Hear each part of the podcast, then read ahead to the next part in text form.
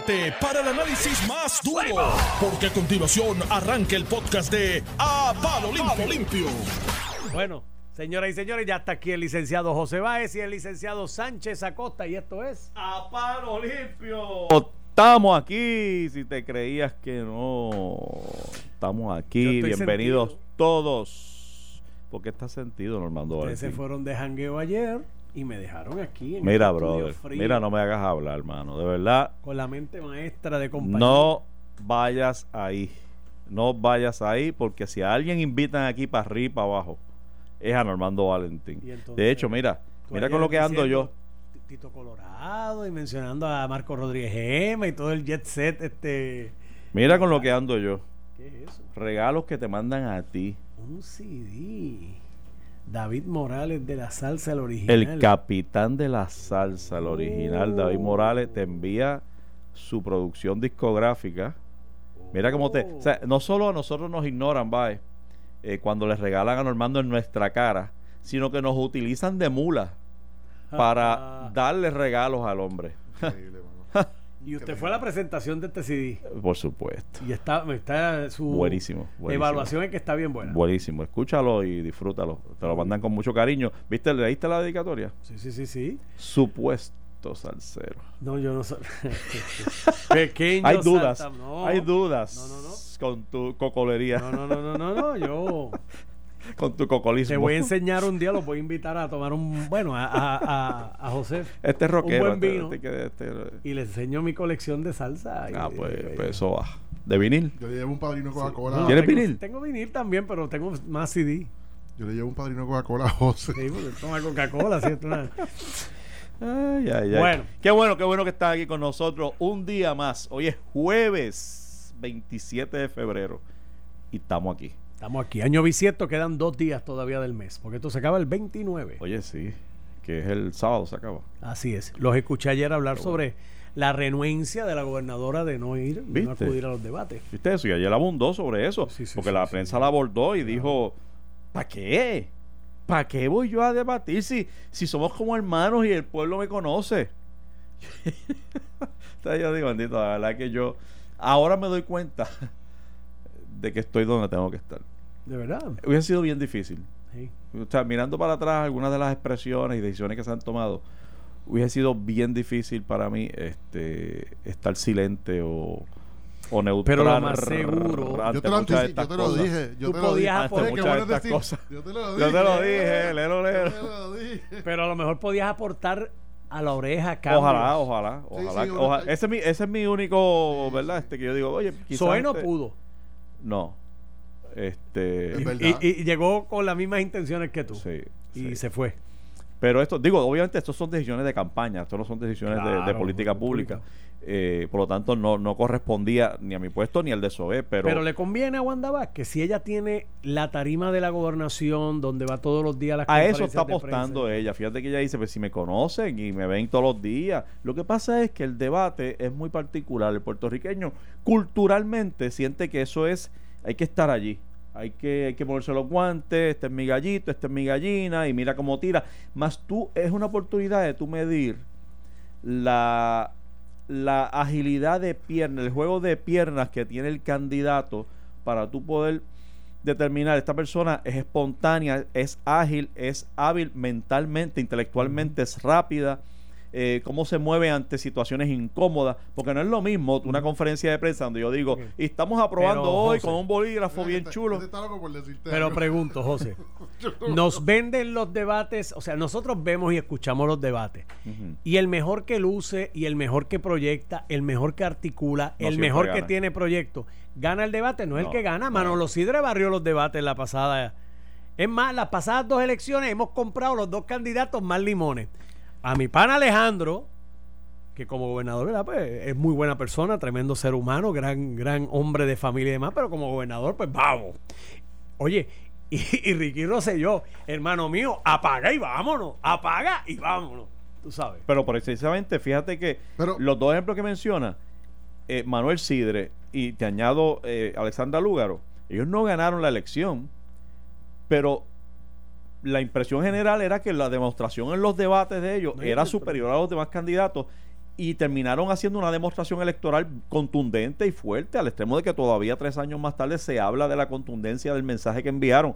Y lo enviaron a través de esos mensajes, nadie, de esos debates. Nadie eh, antes de esos debates sabía realmente cómo piensa Manuel Sidre, cómo se mueve, cuán ágil es, cuán contundente puede ser en sus propuestas, igual a Alexandra Lugaro. Yo creo que ellos, aunque no ganaron, y tienes razón, o sea, entiendo tu análisis, eh, lo cierto es que a través de esos debates tú realmente dejas saber quién eres. Y yo, por lo menos, que yo, yo que evalúo candidatos por carácter siempre sobre propuesta, pues eh, es una forma de medir, es una forma de uno ir viendo de qué se trata la persona. Eh, pero, pero ella tiene razón en el sentido de que la conocemos, sabemos lo que da y demás, pero no es lo mismo un candidato o un político en una conferencia de prensa programada. Eh, claro, esa es otra cosa. En la medida en que el debate es también programado, donde los líderes de campaña, los jefes de campaña se sientan y, y las condiciones son prácticamente que tú no puedes ni preguntarle por el nombre de la persona, pues, pues es, es un ambiente controlado. En la medida que es ambiente controlado, tú realmente no conoces al candidato. Porque si está prohibido preguntarme tal cosa, si está prohibido preguntarme tal cosa, y tengo tres segundos para decir esto, y tengo cuatro para decir lo otro, pues es programado y no, no, no sacas. Pero cuando mira los debates en Estados Unidos del- de, la, de la. Esta, esta demócrata. Este, eh, eh, esta gente está al palo ahí y es tan flexible el proceso que a veces se convierte en un gallinero. Pero tú logras ver realmente quién se impone, quién no se impone, cuál es el estilo, cuál es el aplomo de la persona, cómo recibe los cantazos. Vimos a un Michael Bloomberg que cuando le daban los cantazos de los casos de hostigamiento transigido, mira, tú ves los ojos mirando para arriba, como que, ay Dios mío, trágame tierra. O sea, ese tipo de cosas, tú no, eh, si, si es un buen debate, tú las detectas, las vas a ver y las vas a disfrutar y vas a conocer mejor al candidato. Eh, conferencias de prensa y mírame aquí aprobando Sí, la ley que- tal. Yo creo que un, yo creo que el debate no hace, o sea, hace una diferencia, pero no coloca necesariamente, como tú bien dices, Normando, a un candidato en la en la en Fortaleza, pero sí hace una diferencia. Además, olvidándonos de la estrategia, lo cierto es que el pueblo tiene derecho sí. a través de la prensa, es más, es necesario, es necesario que a través de los ojos, la voz, los oídos de la prensa, que son los que están dirigiendo esos debates, eh, nosotros tengamos un insumo de preguntas puntuales y la prensa se distingue en esos debates y siempre se ha distinguido en Puerto Rico, siempre se ha distinguido en Puerto Rico la prensa, por más que la critiquemos, de hacer preguntas puntuales, le guste o no le guste. Y yo nunca he visto un debate, gente, honestamente, que se incline la brasa hacia un lado más que otro. O sea, yo siempre he visto En, en un debate. en los debates, en los debates de la gobernación, yo he visto que le dan, Sí, pero, a- le, le dan con lo que tienen que darle a cada cual. Lo que quiero decir con eso es que para mí siempre han sido confiables las preguntas que se le han dirigido a los candidatos y aunque eso solamente eh, te- con el tiempo limitado que tienen los debates, solamente se queda en la superficie en ocasiones, porque los candidatos tienen juego de pierna y evitan contestar las preguntas, pero el carácter, como mínimo, el carácter lo vamos a ver, como mínimo, Como mínimo. aunque la pregunta no te la conteste. O sea que yo creo que abona a la democracia, abona a nuestro proceso decisional, pero tú tienes razón en algo. Los populares van tal vez a animarse más o animarse menos con el debate, pero probablemente no te van a brincar, a hacer un brinco, un salto tan grande como entonces coger a un independiente como Manolo Sidre o Alexandra Lugar a cambiar por un debate. Un debate. Puede uno que otro, pero, Pero el- pasó. No la masa. sí, sí Pero pasó. Que no, que no fue suficiente para ganar una elección, te lo concedo. Pero de que, ¿sabes? Bueno, una demostración, 90.000 una votos. demostración Y ale- y de casi 100 y de casi 200 mil votos de cada una de estas personas eh, en este Claro. país, en este bendito país que lleva décadas de, de control por dos partidos principales, eh, para mí eso es realmente impresionantísimo.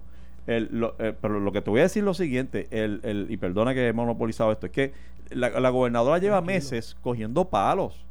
O sea, lleva meses de proyección negativa. Solo puede ganar con un debate. No puede perder más de lo que está. O sea, si a alguien le conviene el debate, es a ella. Que lo que ha venido es recibiendo cantazos en donde, en su carácter. Fíjate que parte de lo que analizamos aquí, tú y yo y otros más, es que, es que ha mentido, es que echa para atrás, es el flip-flop, es que es contradictoria, es que un día dice esto y un día dice lo otro, es que el 27 de septiembre dijo que el acuerdo era bueno y había que firmarlo y lo estaba promoviendo en un anuncio pagado en el gobierno, promoviendo el acuerdo, que tres meses más tarde condena y dice que es imposible firmarlo por la dignidad del ser humano y la cosa. Entonces, esta es una persona con un flip-flop tan, tan, tan revelador que necesita un debate, pensaría yo que necesita un debate como lo necesita, como necesitamos nosotros la luz. si alguien necesita debate, es ella. Si tuviese la capacidad de crecerse en el debate, yo creo que ella Pero no es que está tan abajo. No tiene las herramientas. No tiene las herramientas. Yo estoy seguro que. Oye, y de ¿Cómo nuevo. va a ser? Para no, ser humilde con mi expresión. Para ser humilde con mi expresión, como dije ayer, yo digo esto y yo no siento que yo sea un debatiente y nunca he sentido que yo sea un gran debatiente en una situación como esa. O sea, es para que aquellos críticos que rápido dicen, a ver, tírate, tírate tú, no, no, no, tú. No, de afuera, desde las gradas, desde la, correcto, desde las gradas yo te digo, yo estoy convencido, sin conocerla personalmente, que lo que ella ha proyectado es que ella no tiene las herramientas para desenvolverse en un debate. Que no es una política de carrera. No, tienes que hacer el acto de humildad, no lo tienes, de verdad no lo tienes que hacer y, y, y yo, entiendo por qué lo haces, pero, pero tú mismo para ponerte en la posición que te colocas, si a ti te dicen el debate es el 3 de abril, empiezo a estudiar desde ahora. pues claro, y tienes la disciplina. A, prever las preguntas. Ah, te preparas. Tienes un equipo con el que fogueas y te preparas. Ella es una profesional capacitada, tiene que serlo. Y lo ha sido por muchos años. Que yo dudo tanto que ella no pueda sentarse un mes con sus ayudantes, sacar un par de horas todos los días y, prepararse para preguntas y prepararle en el delivery, como hacen todos, como si Ricardo Rosselló pudo, si Ricardo Rosselló pudo. Llegó el momento de Bendito sea Dios. ¿Tú ibas a decir algo, Normando, ahorita? No, estaba, yo te vi riéndote. Estaba, yo estaba loco por saber qué era lo que tú querías decir. Me escribieron por aquí. Ah, viste, viste. Mira, tirarlo en medio, tirarlo en medio. Que Sánchez Acosta dice que el pueblo estaba deseoso de ver esos dos gallos debatiendo. Y él dice... Y gallina, gallo y gallina. Entonces, gallo y gallina. Entonces dice, ¿qué gallo? Si son dos mofolongos. Ah, ah, Tirarlo al medio, tirarlo al medio. En parte, no sé lo que está. La persona que te escribió tiene. O sea, está diciendo algo que es, que es lo que nosotros vemos. Que no son personas Ninguno de los dos tienen. Sí, no, es, que van a brillar. No, estamos ante Rafael Hernández Colón y Carlos Romero Barceló, que aquello se juntaba con Rubén Berrío y Juan Maribra y sacaban chispas. Sacaban candela. Y con mucha profundidad de conocimiento. Cuatro, cuatro caballos. Que no necesariamente la, la expresión, pero es un Carlos, Carlos Romero Barceló tal vez no tenía un don de la palabra como lo tenía eh, Rubén o Hernández Colón, pero Carlos tenía una profundidad en conocimiento de administración pública que, que, podía compensar con su conocimiento en la contestación de las preguntas. Yo creo que Romero Barceló es uno de los políticos más subestimados en Puerto Rico y sin embargo ha ocupado todas las posiciones de importancia de esta isla, ¿no? Ha sido alcalde de San Juan ocho años, gobernador ocho años, comisionado ocho Yo años. Yo no creo que subestimado. No, no creo que subestimado. el, el es, que es odiado por un sector. Es muy reconocido. Y es bien odiado el PNP lo, lo, lo, veneran, o sea, lo, tienen una, como una figura a la cual mirar. Este, lo que pasa es que, que hay un sector del país que lo condenó, lo demonizó y pues por ahí está, pero, pero ha sido una persona, un funcionario público de alto calibre desde que empezó. O sea, una persona que, que el PNP respeta y que tiene en mucha estima. Oye, pero eso es un buen ejemplo. Al traer a Carlos es un buen ejemplo. Pues Carlos Romero no tiene una proyección en el, en el D-Minor, en el D-Minor se ahoga. Se ahoga, correcto. y siempre ha sido así. Pero, pero yo lo pero, yo decía algo ayer, le decía pero algo los debates no usaban de él. Yo le, no, correcto. ¿Por qué? Por el conocimiento. Porque yo le decía a José ayer, a José Sánchez, le decía, es que ella ni siquiera tiene un conocimiento tan profundo o amplio de, del quehacer eh, gubernamental. Nos vemos, Normando. Del quehacer gubernamental que le permitiera salir del boquete o del, o del problema en una pregunta difícil porque no tiene carne, no tiene, no, no hay muy... Tú te das cuenta cuando ella habla y cuando a ella em, atiende las conferencias de prensa, ella no es una política que haya una política estudiada. Y cuando digo estudiada es en términos de la administración pública del gobierno, de lo que realmente comprende el presupuesto del país y todas sus vertientes, porque uno puede conocer lo que es la definición de presupuesto, pero conocer los retos del presupuesto del país hoy y siempre en Puerto Rico y los in and outs y las partidas que llegan o no llegan a la consideración de la legislatura. O sea, eh, es complicado, es complicado. Y entonces ella no se ha expuesto. Yo no estoy diciendo que ella no, no se ha convertido en una escribana y que se tenía que convertir en una escribana del presupuesto del país por los últimos 20 años. No, es que cuando tú te expones al aparato gubernamental en general, no, la no desde la Procuraduría de la Mujer ni, ni desde la silla de un fiscal, sino como político, como político que tienes que dominar esos temas porque en cualquier momento te ponen un micrófono en el frente y tienes que, con- tienes que contestar preguntas al respecto y opinar, y opinar. Ella no ha estado en esa posición y te digo, cuando tú estás en una posición electiva, No te la compro, no te la puedo comprar. que tú no me... ¿Qué, qué Que- cosa? Porque, porque es que creo que es una, que es una profesional inteligente Que con, que con un mes de, presenta- de preparación Fuerte. supera todas esas Uf, eh, es eh, que esos no. vacíos que tú estás Loco, señalando. De verdad, mano. que es, te es lo no confiar en ella, no te lo entiendo. digo por experiencia propia, José. Cuando yo llegué a la, a la. Y no estoy justificándola. Te estoy diciendo que yo creo que. a e- ah, mira, oye, te trajiste la pata. ¡Hay pasa, gente! Vengan, pasen por aquí. ¡Hay pasa! mira, cuando yo entré, yo subestimé ese conocimiento amplio que uno tiene que tener cuando uno entra a una posición electiva, José. Y cuando yo entré a la legislatura, el primer año, de momento yo me llamé, mira, fíjate esto nada más. Me llamaban, vamos a decir, por un proyecto que yo presenté de la policía. Pero ese día estaban ocurriendo otras cosas, vamos a decir, de presupuesto. Y yo, el aparato presupuestario, yo entiendo eso, pues yo estudié finanzas este, y he estado pendiente desde las gradas del tema del presupuesto, la deuda, pero no con una profundidad que te la da el tiempo. Eh, Es más, y no es el tiempo de muchos años. Tal vez do- a los dos años ya yo entendía, al año, año y medio, yo entendía lo que era la cuestión más detallada.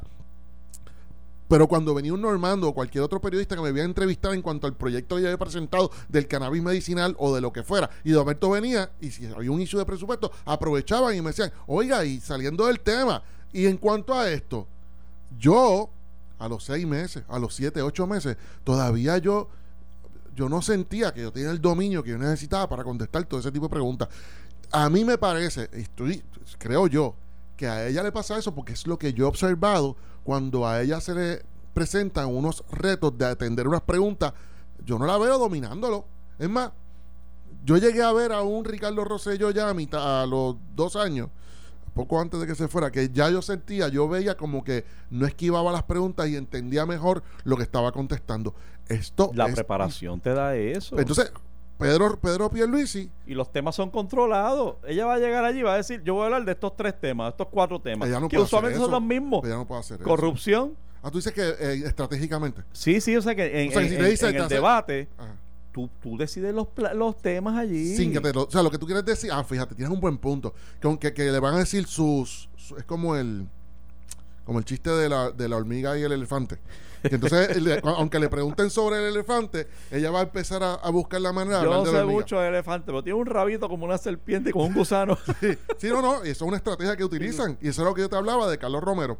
Conocía tanto y Claro. tanto del asunto gubernamental sí, que siempre va a tener por dónde agarrarse. Eso, y ella yo creo que le falta un poco, le falta bastante de eso. No la condeno, no la estoy condenando. No sé, Estoy diciendo hay que Algo, hay, hay algo no raro tiene- ahí. Hay Mira, algo raro ahí porque la caja de herramientas de ella es bien pequeña. Vamos a ponerlo que, esta yo, forma. yo creo que ella tiene las herramientas para prepararse y, y se puede rodear de personas que le ayuden a prepararse para un buen debate.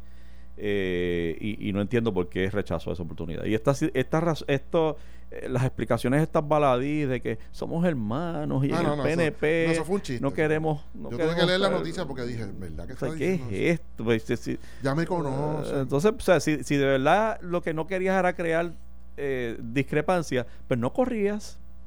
Porque tú sabes, cuando corres estás en contra de Pedro Pierluisi y eso es, es inevitable. El debate no va a crear más discordia de la que lo va a crear siendo ella candidata, habiendo primaria. O sea, con solo la existencia de la primaria ya se creó el, la- el ambiente adversativo. No lo va a crear un debate. Está creado porque hay dos candidatos por naturaleza, tú sabes. Así que esto de que somos Ella- hermanos, ¿cómo yo voy a hacer esto? Yo- no, me- pierdo ahí, me pierdo. Pero el debate ya lo perdería, pero por, la, por 35 millones Pues yo no lo sé, pero, pero rechazarlo de plano y ya me parece que pierde más. Yo estoy consciente, pero no estoy se- tan seguro. No coincido, no puedo coincidir. ¿Tú entiendes que la pelea de corrida sería tan grande que no, que no Eso es lo que. Oye, no es por criticarla. yo, no puedo creer eso. Yo No creo que se- yo creo que están convencidos en su equipo de campaña Sí, que hay bueno. un riesgo mayor a perder más Sí. en el debate que diciendo al pueblo no voy a participar. Oye, o, o a menos que no piensen que ella está tan, que ella es frontrunner. No, tú, tú y yo sabes. No. No, digo, ¿verdad? A veces se aíslan. Acuérdate que hay candidatos que lo que reciben es todo el mundo, chacho, tú eres la mejor, tú eres el mejor, tú haces lo Bueno, mejor, cabe la nadie mejor que tú. Cabe Eh, la posibilidad. Mira a cabe- Trump. Cabe la posibilidad. Trump es lo más grande en la historia, dice él, y él, a la noche se lo decía a los periodistas, pero sí, es lo más grande, o sea, en la historia, siempre añade en la historia, no, no hay nadie más grande que él. Bueno, pero la, la- Eso es porque hay pero gente- Las encuestas, las encuestas, las encuestas no están muy lejos. No me hagas hablar, no me hagas hablar, no me hagas hablar, no después de después de que no se logró el residenciamiento, las encuestitas estaban en más de un 50%, o sea, eh, oye, estoy dando la- no estaba mal para un tipo que había pasado el Niagara en bicicleta. Va a ganar, va a ganar. Va a ganar. Te Yo doy veo esa, tu te doy cara, esa. tu cara de frustración. Te doy esa, pero, pero, Oye, no estoy, no estoy celebrando, estoy pero, que- pero bueno, sigue estando loco.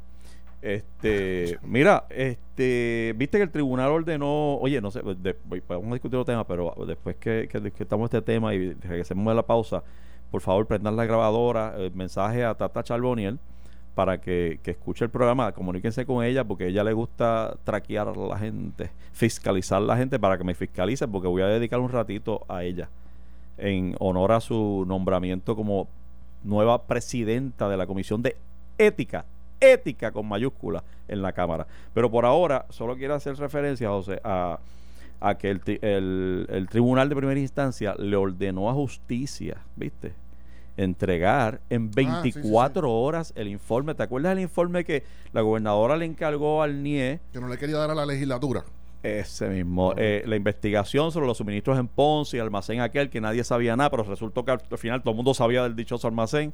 este Y cada vez que se pasan los días, sigue más gente. Ah, yo sabía, yo sabía, todo el mundo sabía del almacén.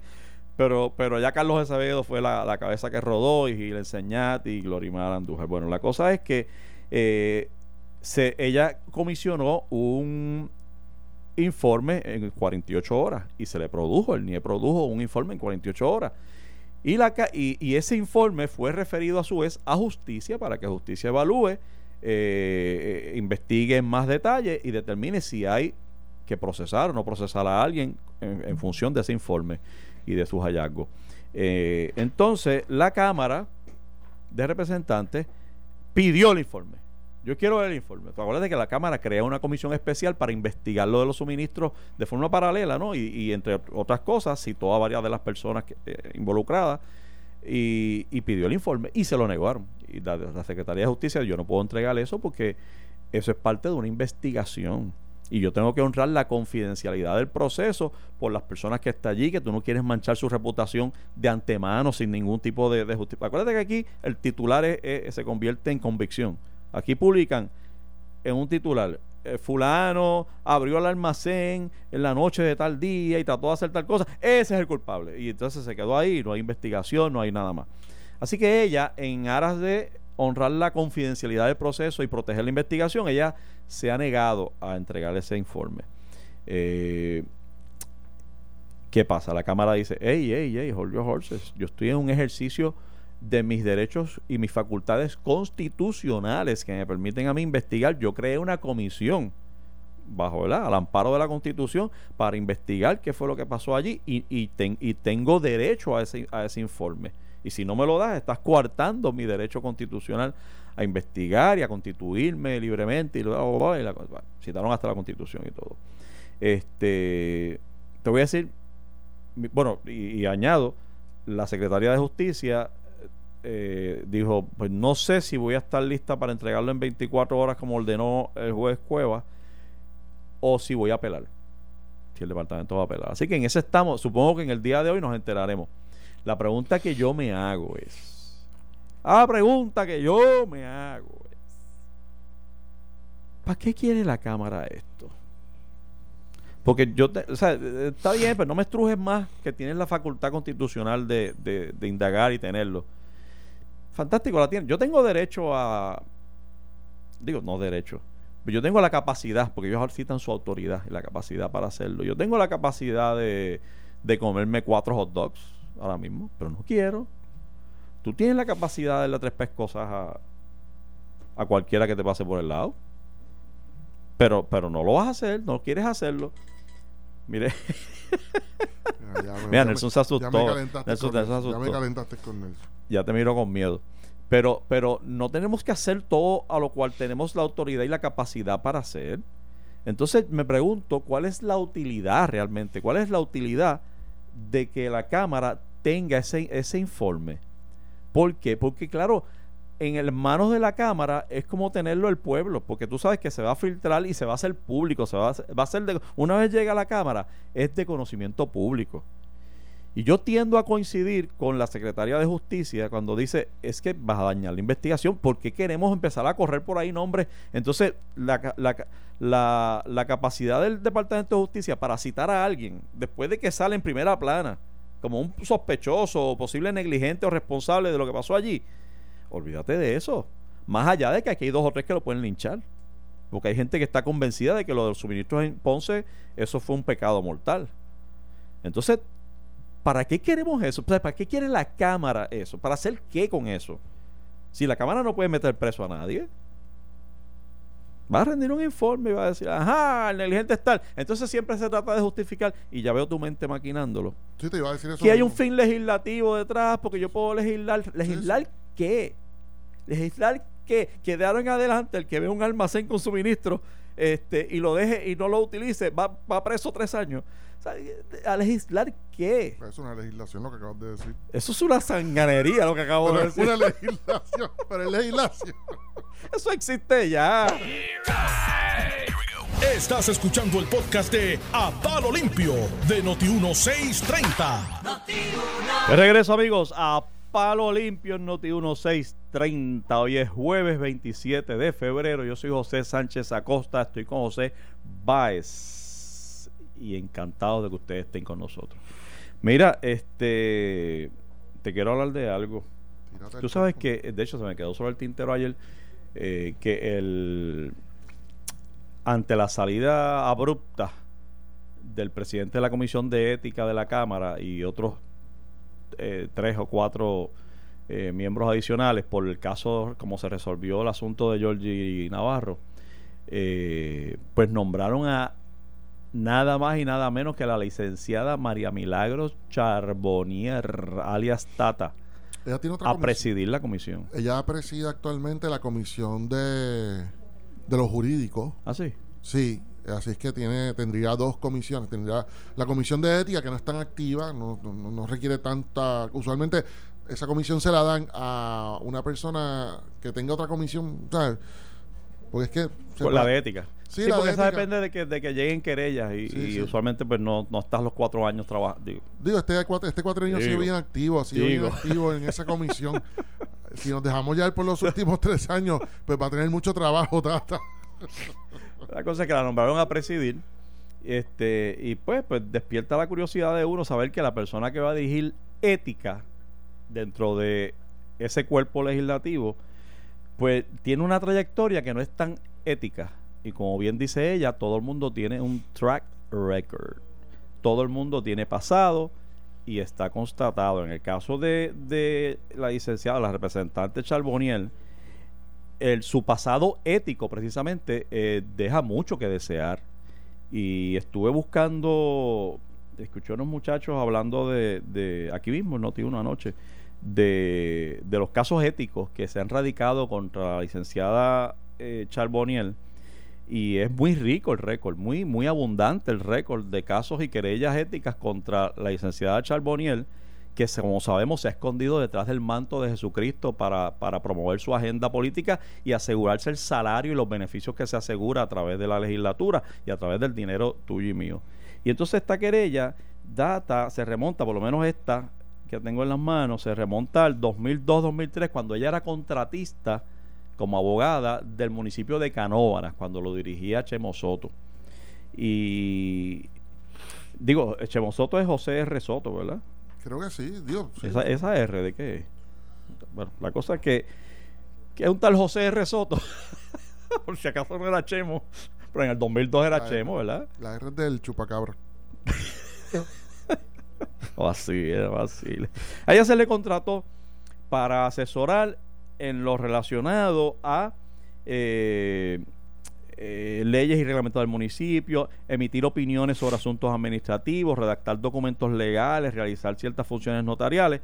No obstante, la licenciada Charboniel, el trabajo que realizaba era el siguiente, según surge de la factura, esto no, esto no es un cuento mío, le estoy, le estoy hablando del caso de la Oficina de Ética versus José R. Soto y otros, eh, la sentencia del Tribunal de Apelaciones, en el caso, para los que quieran buscarlo, KLRA 2011 00878.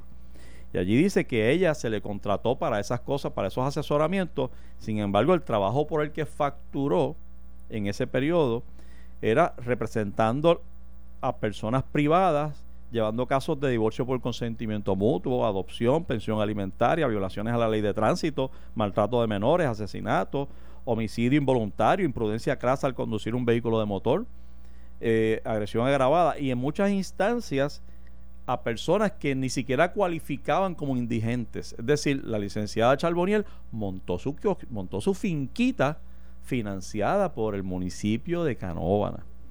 Eh, los servicios que la licenciada Charbonier realizó y facturó al municipio en representación de clientes no estaban contemplados en la contratación entre esta y el municipio. Repito, la licenciada Charbonier facturó por trabajos que no estaban contratados. Es decir, ahí me contrataron para, para pintar una casa y yo facturé por construir las paredes y facturé por mapear y facturé por darle un tratamiento de techo y facturé por muchas cosas que no estaban contratadas. Adicional a eso, mencionan en la, en la sentencia del Tribunal de Apelaciones que ella, en lugar de prestarle el servicio, ella colocó al esposo y a terceras personas a darle el servicio. Y esto, eh, eh, mira lo que pasa ahí, porque yo, yo esa parte puedo ver por, por dónde cayó ella en la trampa o dónde cayó el municipio en la trampa de ella. Eh, cuando a ti te contrata el municipio, te contrata a ti o a tu bufete. Y tú puedes tener o no tener otros abogados trabajando contigo. Pero si ese es el caso, esos abogados te facturan a ti como parte contratante. O sea, quien contrató con el municipio, a quien, tenía que estar presente y quien tenía que facturar y quien tenía que, que, dar fe de las actividades era la licenciada Charboniel. Sin embargo, ella colocó a otras personas, incluyendo a su esposo, en el proceso de facturación directa al municipio. Entonces aparece esas personas facturándole directamente al municipio horas específicas, cuando realmente ellos no tenían por qué aparecer en esa facturación porque ellos no eran parte de la de contratación. Se contrató, se contrató a la licenciada, no al esposo ni a terceras personas. Eh, así que dice el tribunal que en ninguno de los cuatro contratos otorgados por el municipio se pactó con la abogada para el ofrecimiento de este tipo de servicios, por lo que resultó ilegal el pago de los mismos en varias facturas presentadas por la licenciada Charboniel, esta facturó al municipio varios servicios dentro de un mismo periodo de tiempo. Se da otra instancia que lo relata en un testimonio específico de un interrogatorio de cómo ella aparecía facturando de 8 a 3 de la tarde estando en un tribunal, pero aparecía facturando de 3, de, de, de, de 1 a 6 de la tarde en otro tribunal, en, otro, en otra actividad. Es decir, facturando por eh, duplicando su factura, duplicando por estar en sitios donde no estaba, obviamente. Este, el municipio pagó por servicios que no fueron prestados, o sea, colocó al municipio en posición de, de hecho, la querella es contra, esta querella que le inicia ética, obviamente ética tiene jurisdicción sobre, sobre el municipio, no sobre, sobre, sobre ella, que era un ente privado en ese momento. Por el municipio pagó por servicios que no fueron prestados por casos de divorcio por consentimiento mutuo en los cuales sus representados no cualificaban por ingresos o residencia. Es decir, hasta gente que ni siquiera era de Canóvana. Y entonces, pues, pues mira, aquel no pudo pagarme, págame municipio. Eh, ello así, ya que como resultado de sus acciones, esta abogada cobró de forma indebida por prestar representación legal en contravención a lo dispuesto por ley, servicios que ésta no prestó, sino su esposo, horas adicionales no autorizadas y horas duplicadas. Esto es una apropiación ilegal.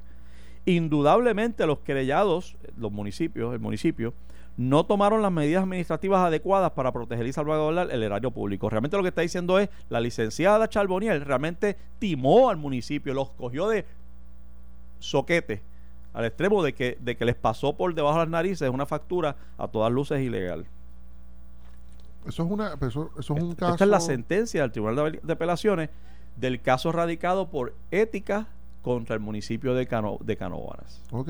¿Es un caso administrativo o fue un caso que se presentó en el Tribunal Supremo, eh, Superior? Que tú sepas. O es una o lo que se está llevando en alzada bueno. es una decisión administrativa del... Va, exacto, va, va en alzada de la decisión administrativa del de ética. Ah, ok. Llega al, al apelativo que tú sabes que tiene la jurisdicción sobre. Entonces, eh, es decir, estoy, estoy citando distintas Yo expresiones me imagino que, al la fin- sentencia. me, me imagino que tiene, pues, una, le, le mandan a restituir o algo. Ah, no, te digo ya mismo, te digo ya mismo. Es decir, de, de- acuérdate que estos hechos son del 2002, contratación de ella como, como abogada del municipio de Canóvana, 2002 al 2003. Este caso se viene a resolver en el 2015. Más de 10 años El después. 2000, el 2000 eh, exacto. Wow. Razón por la cual, bueno, te explico ya mismo, pero déjame salpicarte, de que estoy leyendo algunas de, las de las expresiones del Tribunal de Apelaciones en, en- en la sentencia. Dice, es decir, de la faz de la factura se desprendía una inconsistencia en las horas facturadas. Eh, sigue diciendo por ahí, según declaró fulano de tal, en muchos de los casos, pues ella decía que estaba presente, pero realmente quien estaba presente era su esposo. No había sido ni ella ni el esposo, sino en otros casos, sino una tercera persona. Acuérdate que esas personas no contrataron con el municipio, que esa fue la falla de ella. Este, y así por el estilo, ese caso, obviamente en esa sentencia el Tribunal de Apelaciones no, no tiene jurisdicción sobre ella, porque esto es ética. Pero a raíz de esto se presenta una querella juramentada ante, ante el, el- Tribunal Supremo, eh, que al final del camino termina no siendo severo con ella y solo limitándose a una como le iban a hacer a, a Georgie, este, ¿cómo se llama eso? La, Una una amonestación ahí, este, un voto pública. de censura, una censura, censura algo pública. así. Este, porque como había pasado tanto tiempo, le, le privó a ella de la oportunidad de, de prepararse, recordar las facturas. Imagínate, la verdad que es cierto, tú sabes, a ti te van a procesar 6, 7, 10 años más tarde por un asunto. Está un poco difícil tú prepararte y eh, recordar, pero bueno, ¿Te puedo comentar algo en Ah. cuanto a eso? por supuesto. Es contradictorio, contradictorio que el Supremo haya decidido eso porque en los casos de amonestaciones éticas originadas por el Supremo como ente rector y fiscalizador de la práctica de la abogacía, nosotros no tenemos el beneficio de esa de del tiempo. O sea, en, cuando un abogado, abogado, no ha iniciado un proceso en o la oficina de ética, como, o sea, por ser un una contratación gubernamental, sino un abogado en su práctica privada, es, es- alguien se querella en contra de nosotros 10, 15 años después, hoy en Puerto Rico, pues el, el tribunal puede atenderla a pesar de que haya pasado el tiempo. Pero, en, Pero- digo, en aquel- por lo menos en aquel momento en que se decidió eso en el 2015, ¿en 2015. 2015. Mira cómo 2015. se expresó el tribunal, eh, el Tribunal Supremo en aquella ocasión, cuando, en cuanto a la querella contra ella. El tribunal censura a la letrada ante la inexactitud de sus facturas. Mira que, mira que, que decente el tribunal. la inexactitud de sus facturas y la identificación de horas exactas que no corresponden a las horas reales en que se rindieron los servicios legales. Ello apunta a un relajamiento del criterio de honestidad, repito, y está hablando el Tribunal Supremo en la querella ética que se radicó contra ella a la luz de sus servicios en el, en el municipio de Canóvana en el 2002 al 2003. O sea, la llamaron deshonesto entonces. ella, ello apunta a un relajamiento del criterio de honestidad hacia el cliente que exige a todo abogado el canon 35 del Código de Ética. Es decir, violó el canon 35 de ética profesional. Obviamente ahí entonces procede el tribunal a explicar por qué, ¿verdad? No va a ser más severo con ella. Señaló varios factores para la inusual acción de no referir el caso a la Procuradora General.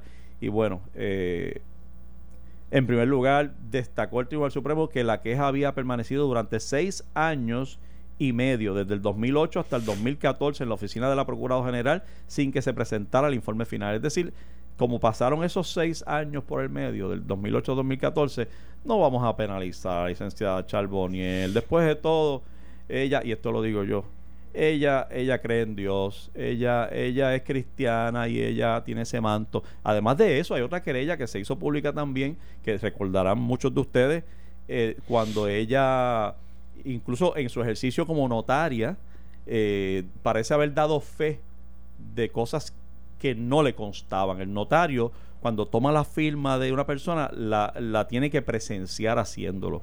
No puede ser eh, firma por allá, yo estoy acá, mándamelo firmado, no lo firme.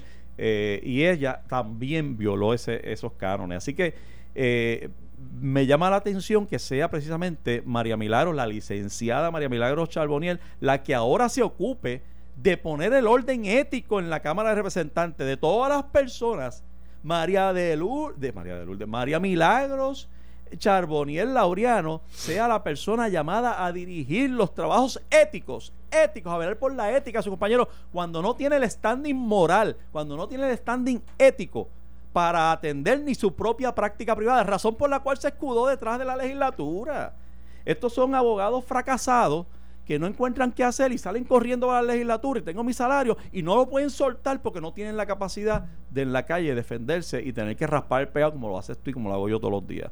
Ese es, el, ese es el problema que yo tengo con muchos legisladores. Hay otros que están ahí y que realmente hasta pierden chavos con estar allí. Pero hay otros, hay algunos, como la, la licenciada Chabrillal, que está allí porque lo necesita. No es que nosotros la necesitamos a ella, es que ella necesita ese empleito seguro. Y ha encontrado el nicho de la religión. Encontró ese nicho, lo abrazó, lo agarró y ella, ¿de qué se piensa de ella? Esta es la religiosa. Esa es la de la religión. Ella está más cerca de Dios que nadie. Pero esa persona, de hecho, me imagino que es la razón por la cual Johnny Méndez la nombra a presidir esa comisión de ética. Eh, pero esa persona resulta que no, en su propio ejercicio, en su propia práctica, violó canos de, ética. Es, eh, fue fue eh, deshonesta en, el, en, su, en su ejercicio profesional. Pero ahora va a estar poniendo orden allí. Pero esa decisión, esa decisión la tiene que la, la, la, tiene que haber tomado el cuerpo el cuerpo en, en general. Así que sería importante, yo creo que es importante. O sea que no, es, no es Johnny. Johnny, no, digo, técnicamente quien pone y quita es el presidente, pero tiene que ser consultado con el cuerpo, con mayoritariamente. Así que es un asunto que tú estás levantando hoy que amerita una expresión, ciertamente amerita una expresión durante el día de hoy, que es que nos enteramos este yo te voy a decir lo que ya sea de los pero no de ella solamente. Eso es un refrito es un refrito. Es un eh, tienen esa palabra es un refrito. Bueno eh, porque porque estén en los libros de, en, porque estén en el récord no quiere decir que pero yo creo que es importante a mí me gustaría saber cuál es la opinión de los legisladores que votaron a favor de eso y de Johnny Méndez. O sea, yo creo que. De hecho, si es que conocen. Es meritorio. Si es que conocen de eso. Yo creo que todo el mundo conoce de eso, pero. Y tal vez ellos tienen una explicación válida. Yo creo que es cuestión de que, de que la expresen. que Yo creo que es atinado que ellos expresen por qué a pesar de eso. Salmo responsorial. Vámonos. Esto fue el podcast de a, Palo Limpio de Noti1630. Dale play a tu podcast favorito a través de Apple Podcasts, Spotify, Google Podcasts, Stitcher y notiuno.com.